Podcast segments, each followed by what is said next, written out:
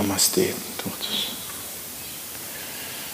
Sejam todos bem-vindos à reunião do satsang que nós vamos mais uma vez conduzir. E aos que chegam, nós sempre gostamos de fazer alguma orientação sobre esse tipo de reunião.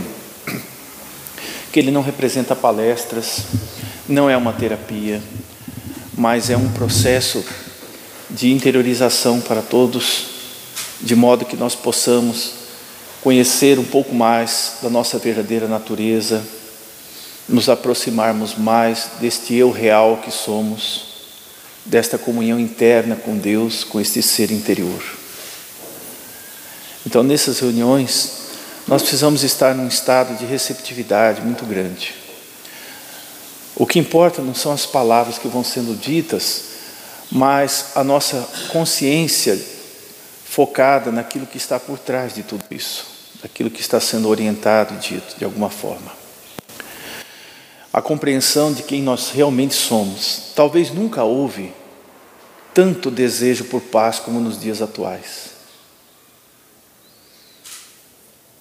Tanto desejo por harmonia, tanta busca pela felicidade como um estado real e permanente em nós. Tudo isso é parte de um grande processo da evolução é um grande momento de despertar consciencial na humanidade, na qual nós todos estamos inseridos. E naturalmente, todas as vezes que nós estamos abrindo espaço para algo novo, surge a necessidade de eliminar aquilo que é antigo, que não faz parte, que não desejamos permaneça conosco. Então, todos os conteúdos emocionais, todos os conflitos acumulados durante muitos anos, neste período, vem à tona. Isso traz muita angústia, muita tristeza às vezes, porque vemos que a própria ação do pensamento nesse instante torna-se caótica e revive situações já superadas. Então surge o sentimento da culpa, a cobrança íntima em relação ao que foi aprendido a experiência adquirida, a necessidade de ser algo melhor do que se supõe. O tempo passa a ser um processo angustiante nesses períodos, porque à medida que ele avança, invariavelmente, surge intimamente a cobrança pela necessidade da evolução e da modificação. Naturalmente que o mundo que nos cerca é sempre o produto dos nossos sentimentos, dos nossos pensamentos. É uma projeção de nós mesmos. E que todas as vezes que não estamos intimamente bem, o mundo surge de forma negativa aos nossos olhos. Dificilmente vamos encontrar perfeição no mundo. Muito difícil. E tampouco nas pessoas que fazem parte dele.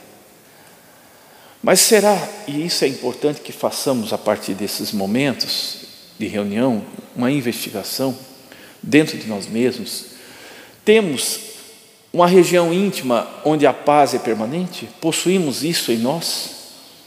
Um local, um refúgio seguro em meio às transformações desse mundo impermanente, onde possamos sentir esta paz, onde possamos desfrutar desse estado de puro silêncio, onde somos a testemunha da realidade, ao mesmo tempo que participamos dela,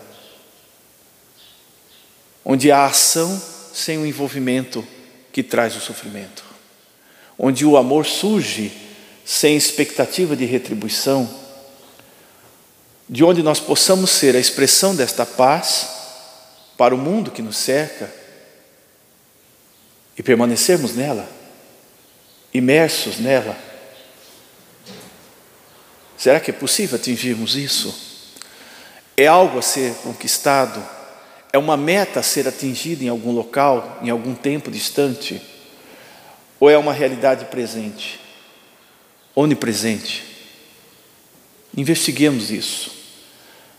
Observemos mais os nossos pensamentos. Observemos este movimento incessante, que é a própria natureza da mente movimento, busca, absorção de experiências, e, naturalmente, a fuga de si mesmo. Observe que temos muito receio de investigar quem somos, naturalmente. E todas as vezes que o fazemos, tentamos realçar valores. Mesmo que nós não os identifiquemos plenamente, tentamos realçar aos nossos próprios olhos e aos outros valores. Fortalecer a imagem que criamos sobre nós mesmos. E todas as vezes que algo surge externamente para modificar esta imagem criada pelos nossos pensamentos, surge o sofrimento. Ora, a realidade pura da presença de Deus é eterna. Ela não precisa movimentar-se e tampouco precisa modificar-se, mas necessitamos conhecê-la. Não por uma experiência através dos canais dos sentidos, da forma como o mundo é percebido. O mundo é visto com os olhos da mente e é percebido pelos sentidos. Mas Deus é uma experiência direta, não é um produto do pensamento, não é alcançável através da expressão do pensamento, das imagens formadoras do pensamento. É uma experiência direta. E, portanto, é difícil descrevê-la. Porque toda tentativa de descrever a experiência interna de Deus, da realidade, passará pela, pela mente pensante, que é incerta, insegura e condicionada. Todas as vezes que começamos a aceitar este fato de que somos condicionados pelo pensamento e que as nossas vidas são reflexo do passado e da memória, e que normalmente não conseguimos atuar de forma inédita através de uma ação nova, construtiva e pura. Isso nos leva à origem do pensamento. Mas não aceitamos o fato de que somos condicionados. o próprio condicionamento tira a liberdade e impede a capacidade de ver, de ver com clareza. Eu não me refiro especificamente ao mundo que nos cerca, mas ver a nós mesmos atentos a tudo que se passa dentro de nós. A maneira como andamos, nos alimentamos, a maneira como surgem os sentimentos, quando começa a tristeza, quando surge a irritação e os conflitos decorrentes de tudo isso, e o sofrimento consequente, e a insatisfação com viver. Mas o que é viver plenamente? É viver para o mundo completamente. É a incessante luta pela sobrevivência, pela sustentação dos relacionamentos, é a imersão no passado, na tentativa de reviver algo para reconstruir aquilo que já não é mais possível. O que é viver? Sem fluir a liberdade, sem sentir da felicidade, sem perceber a brisa de cada manhã, a beleza das flores, das árvores, dos luares de cada noite. Como é possível viver sem isso? Percebem que o pensamento está na realidade por, mal, por ser mal conduzido, impedindo a capacidade de ver. Porque ele é o passado. E normalmente a vida de todos é marcada por experiências difíceis no passado. Lida-se com o grande conflito com a memória, né? com as lembranças todos os dias. Mesmo quando atingimos algo de realização nos dia a dia, surge a ideia de que esta realização está antecedendo outro sofrimento. Há o medo de perder algo, perder os entes queridos, perder essa suposta segurança conquistada nas atividades da vida humana. Partir para um lugar distante, desconhecido, pelo processo da chamada morte, que não é real, que não existe, a não ser a morte do próprio ego, que é necessária, imprescindível ocorrer, a favor da paz de cada um. Então, quando nós estamos condicionados e aceitamos o fato, quando percebemos que somos movidos por ações passadas, e muitas vezes não percebemos. Quando resolvemos as situações sempre da mesma forma, movidos por algo que já foi feito e revivido inúmeras vezes, esta forma de agir, poderíamos dizer que não é uma ação pura. Ela é governada por algo que não foi correto, muitas vezes. E está impedindo a capacidade de enxergar o real. Então, a existência, ela não é compreendida.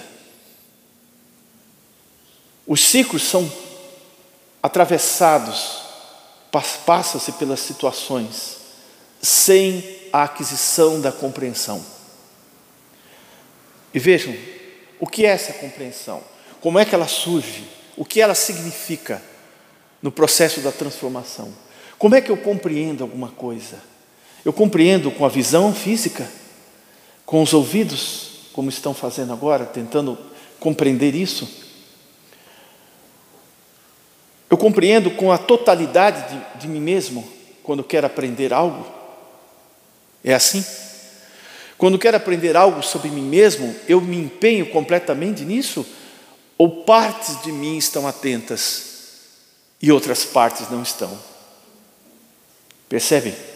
Então, quando eu estou empenhado em descobrir a mim mesmo, em compreender quem sou, em compreender o que causa o meu sofrimento,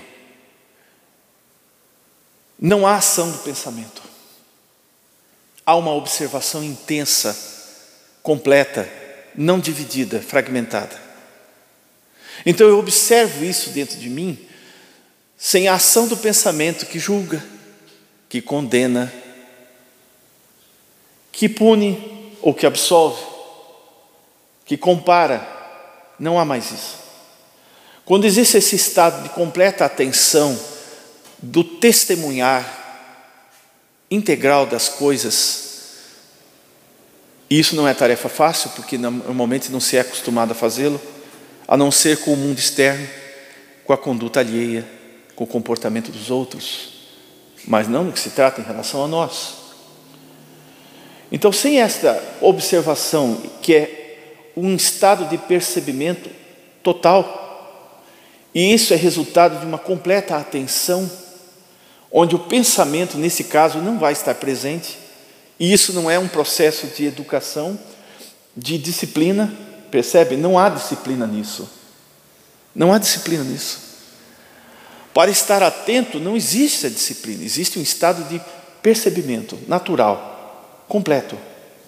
Então, nesse estado, nós podemos dizer que a porta para a realidade vai se abrir. Aí sim, esta porta se abrirá para todos. O acesso à paz, que é o estado natural do ser, surge. Não houve disciplina para isso. Houve um estado de completa percepção. Todo o meu ser está envolvido nisso. Isso pode ser feito em qualquer momento. Quando você está junto com os seus amigos, familiares, nas suas horas de lazer, mas normalmente nessas horas não se faz. A, a mente é acostumada a descansar nas atividades muitas vezes desnecessárias. E, portanto, ela, ela não se fortalece para a investigação íntima. Mas você pode fazer isso por você. E ela vai obedecer. Então, todas as vezes em que fazemos esse processo de interiorização, na tentativa de encontrar a fonte de onde tudo surge, E estamos totalmente imersos nessa busca, não partes de nós, não uma face de nós, mas todo o nosso ser envolvido nessa busca. E não há um tempo limite para isso, porque se você impor o tempo, haverá disciplina. Com a disciplina surgirão os caminhos a serem percorridos. A experiência adquirida, o conhecimento vai interferir. Estão compreendendo isso? E o próprio conhecimento é fator limitador nesse momento para que você conheça seu ser verdadeiro, que está além do tempo e do pensamento. E como o próprio conhecimento tem o seu papel no sentido de levá-lo à investigação, mas a partir daí não pode mais ajudá-lo, a sua mente não pode ajudá-lo a partir daí. Porque senão ela vai desviá-lo do objetivo final. Então, nesse sentido, dissemos: a porta poderá abrir-se para você. E você compreenderá que além do pensamento está a realização. Que o obstáculo sempre são os seus pensamentos, que revivem sentimentos, dores, e também o sustenta na ilusão. E o que é esta ilusão? Já falamos muitas vezes a esse respeito.